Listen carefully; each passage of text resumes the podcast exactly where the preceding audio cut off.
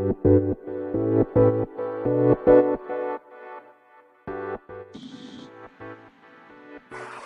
んにちは、エルです。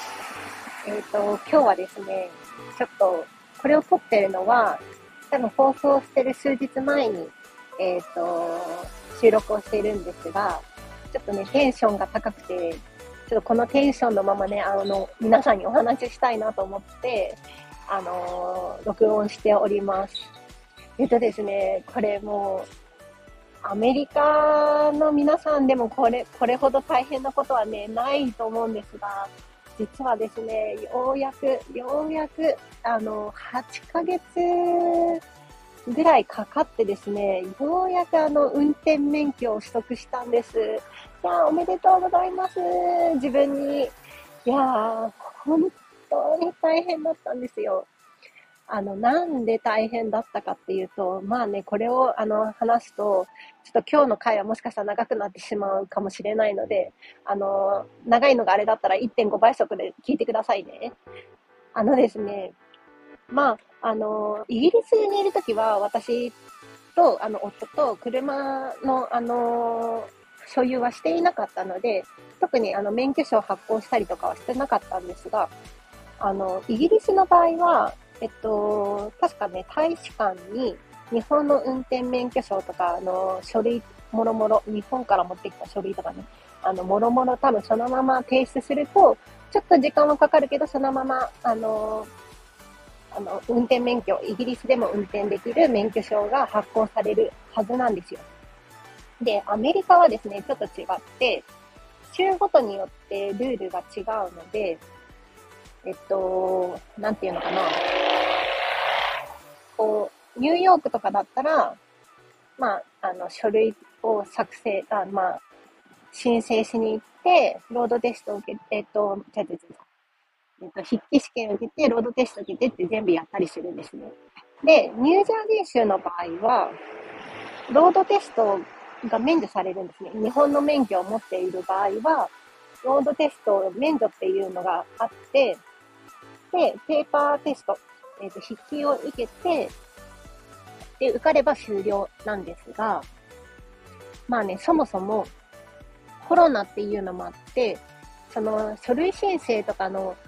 あの予約とかもね、もうすごい取りづらくなってるんですね。で、えっと、来てすぐにですね、日本のあの領事館に行って、あ、日本、日本、アメリカ、在英、在米日本領事館に行って、えっと、まあ、婚姻証明とか、日本の運転免許証の英訳の書類とかをゲットして、まあ、それもね、あの、予約が必要で、まあ、直近1週間とかは取れないので、事前に予約していくんですけど、まあ、そこはね、特に問題なくスムーズに行って、じゃあ、えっと、次に何をやるかっていうと、えっと、ソーシャルセキュリティナンバーっていう、日本でいうマイナンバーみたいなナンバーを、あの、アメリカでも発行しなきゃいけなくて、その手続きをしなきゃいけないんですね。で、これが、えっと、できるの、えっと、発行できるのが、えっと、日本、えっと、日本からアメリカに渡ってきて、直近3週間はダメですよっていうルール、ルールがあって、3週間過ぎたら、あの、予約が取れます。申請の予約が取れますよっていう形になるんですね。これ2022年の3月とか4月とかそのぐらいの段階の話なので、まあそれの、その前の段階でどうだったかとか、現在どうだとかっていうのはちょっと把握してないんですけど、で、まあ、その、ソーシャルセキュリティナンバーをゲットするのに、えっと、まあ、電話をね、あの、また申請をするための、えっと、ゲットするための、あの、予約を取らなきゃいけないんですが、その予約も、なんか当時はそのコロナの影響で、えっと、ウォークインがダメで、完全に全て予約制になってしまっていて、予約するための電話がまず繋がらないっていう、もう本当に鬼伝のような感じなんですね。で、これもなんか月曜日しかなんか電話受付しないっていう話で、もうそんなんね、もう絶対無理じゃないですか。もう、最初の週にもうずっとつなげてたんですけど、なんかそのお待ちくださいから20分くらいすると、もう自然になんか多分タイムアウトなのか、あの、自動で終了されちゃって、それをもう5回とか繰り返しても全然ダメで、で、次の週の月曜日とかもまたトライして、十何回ぐらいやったけどもうダメで、で、えっ、ー、と、3週目か。3週目の月曜日かなんかに電話して、20回ぐらい電話かけてようやく繋がったんですよ。で、電話繋がって、アポイントメントお願いしますっていうことで、その電話のした日から2週間後の予約が取れて、で、まあ、手続きして、えっ、ー、と、まあ、手元に実際にナンバーが来るのが1週間から2週間後ですよっていう話で、で、SSN が、S、そう、SSN がないと、今度車のな、あの、本の申請ができないから、あの、で、まあ、それで待っていて、まあ、それ、えっと、ようやく2週間、10日ぐらいしたら SSN が届いたのかな。それで、やっとゲットしたって思って、その足で、じゃあ今度もう車の運転免許のあの申請手続きの予約をしようって言って、予約を入れる、あの、予約を入れるために、あの、オンライン上でね、あの、予約を取ろうとしたら、もう直近2ヶ月近く取れないんですよ、予約が。もう本当にそんなにいろいろ手続きで予約で待ってるのに、またさらに2ヶ月待たなきゃいけなくて。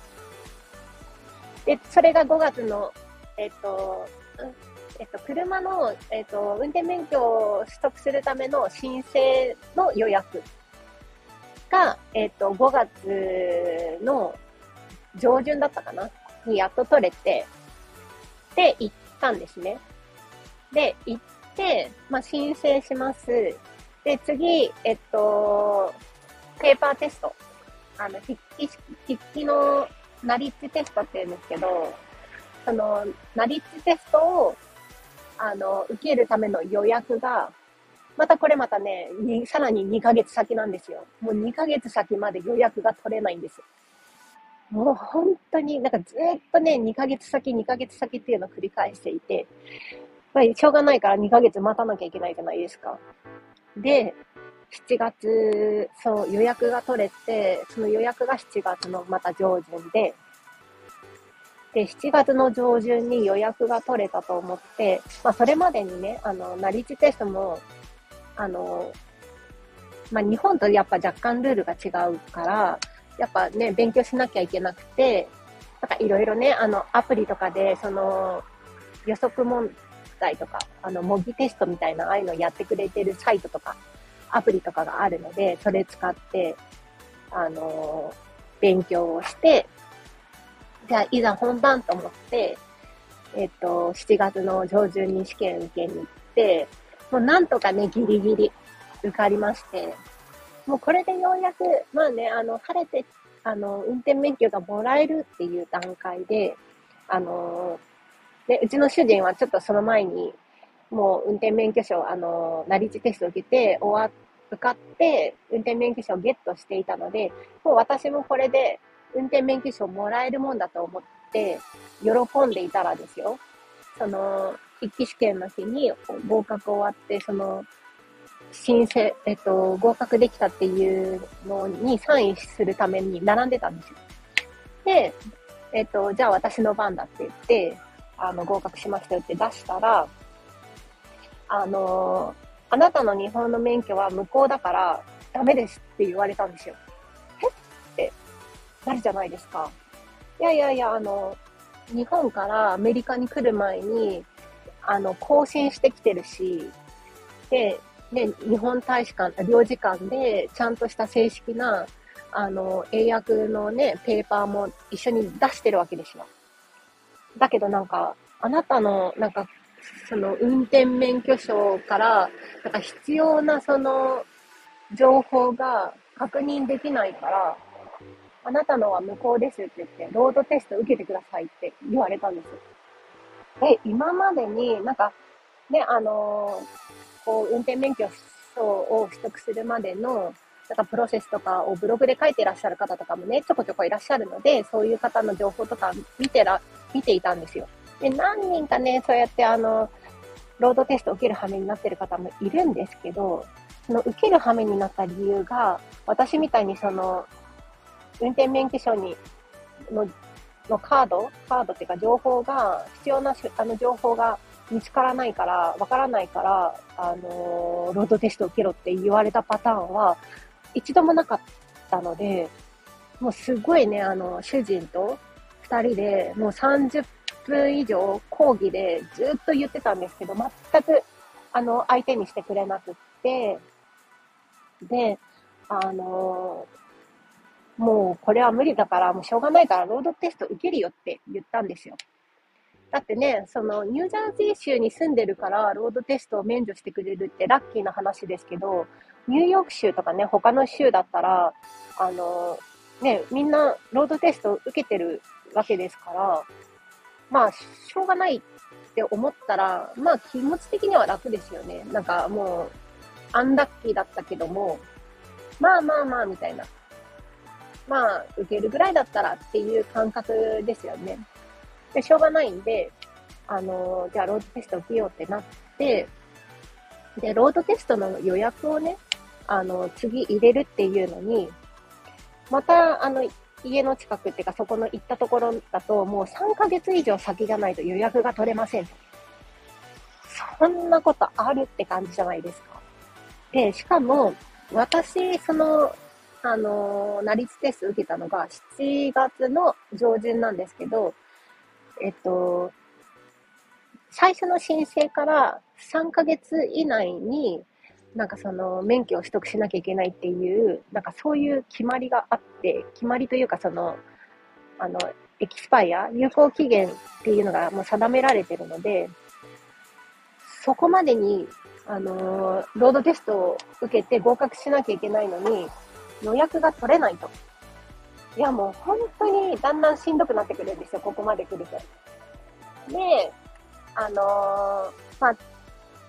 その、ロード、えっと、違う、成立テストを受けた場所だったら、あの、予約が3ヶ月以上先まで取れないけど、場所があの違うところだったら空いてるところがあるから探し、あの、そこに行ってくれって言われて、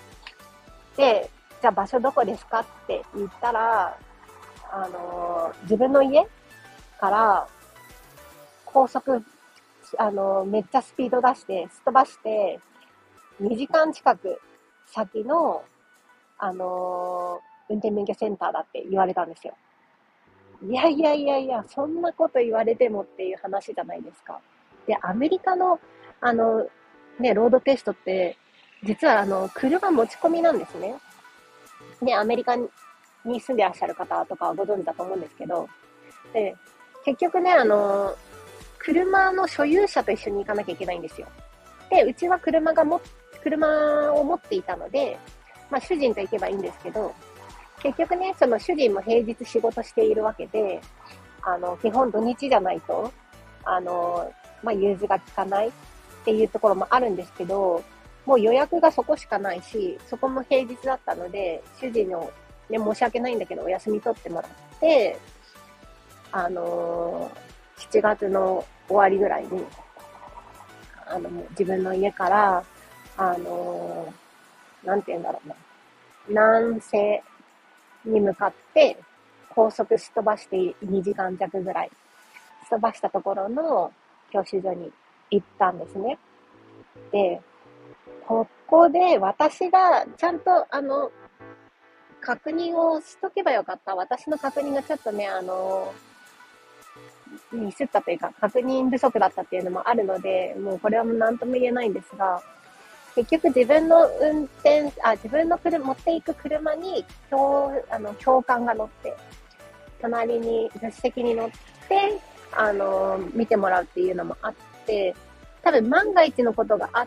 た場合のサイドブレーキが、あの、真ん中にいないとダメですよっていう、そういう、あの、その車で持ってきてくださいねっていうことだったみたいで、で、最近の車って割とね、サイドブレーキっていうよりは、フットペダルのことが多くて、うちの、あの、家の車も、もうフットペダルだったんですよね。でもそこをね、ちゃんと確認していなかったから、いやもう本当にね、行って、あの、もう順番にね、次自分の番だっていうところまで来て、で、あの、教官がね、その車の方に近寄ってきて、この車、サイドブレ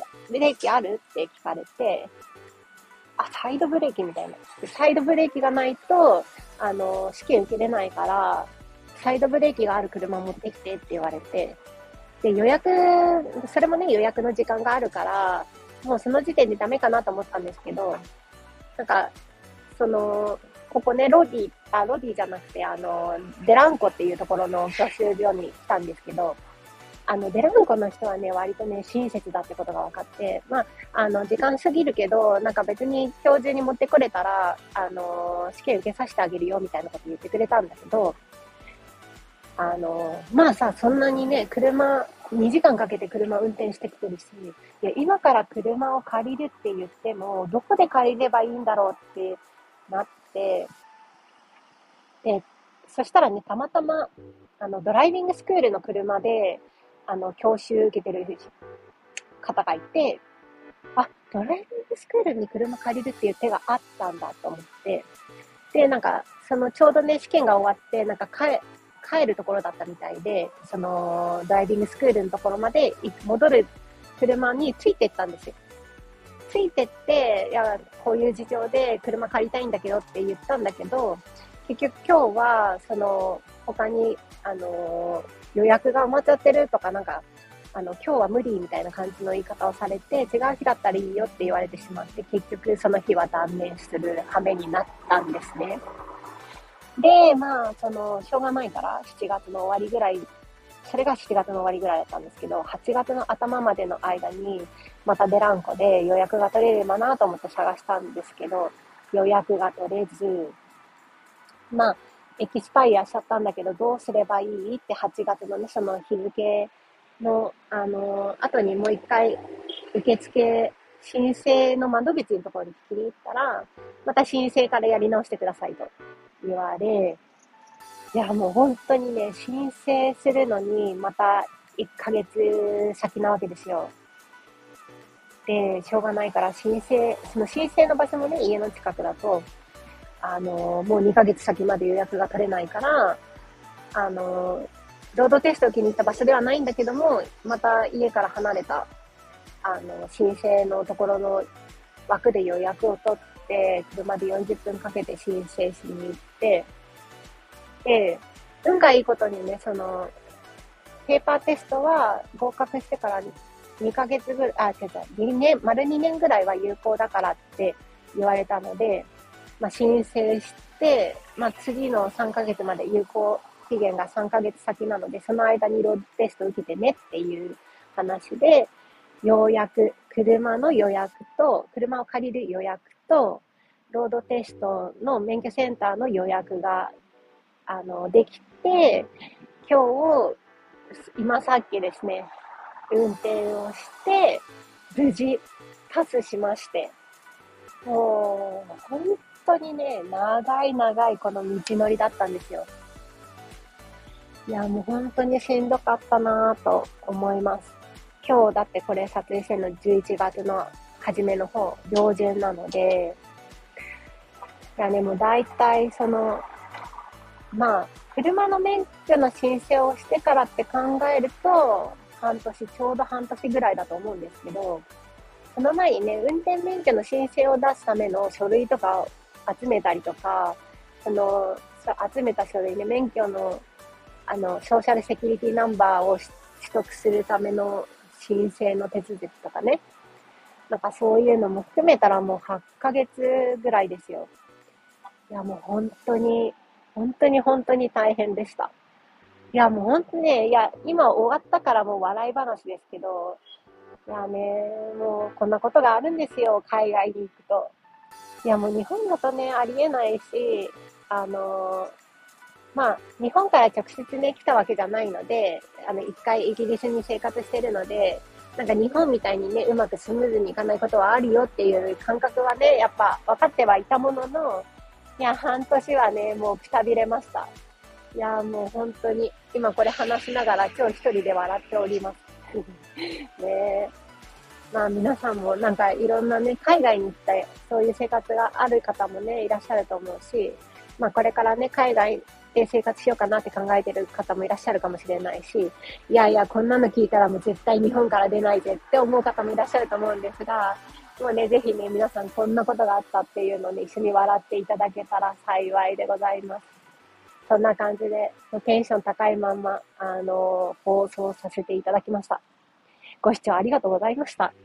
またこんな感じでちょこちょこね、あの、笑い話にしてほしいこととか話していきますので、あの、ぜひ、あの、フォローしていただけると嬉しいです。はい。ではまた、あの、お会いしましょう。じゃあねー。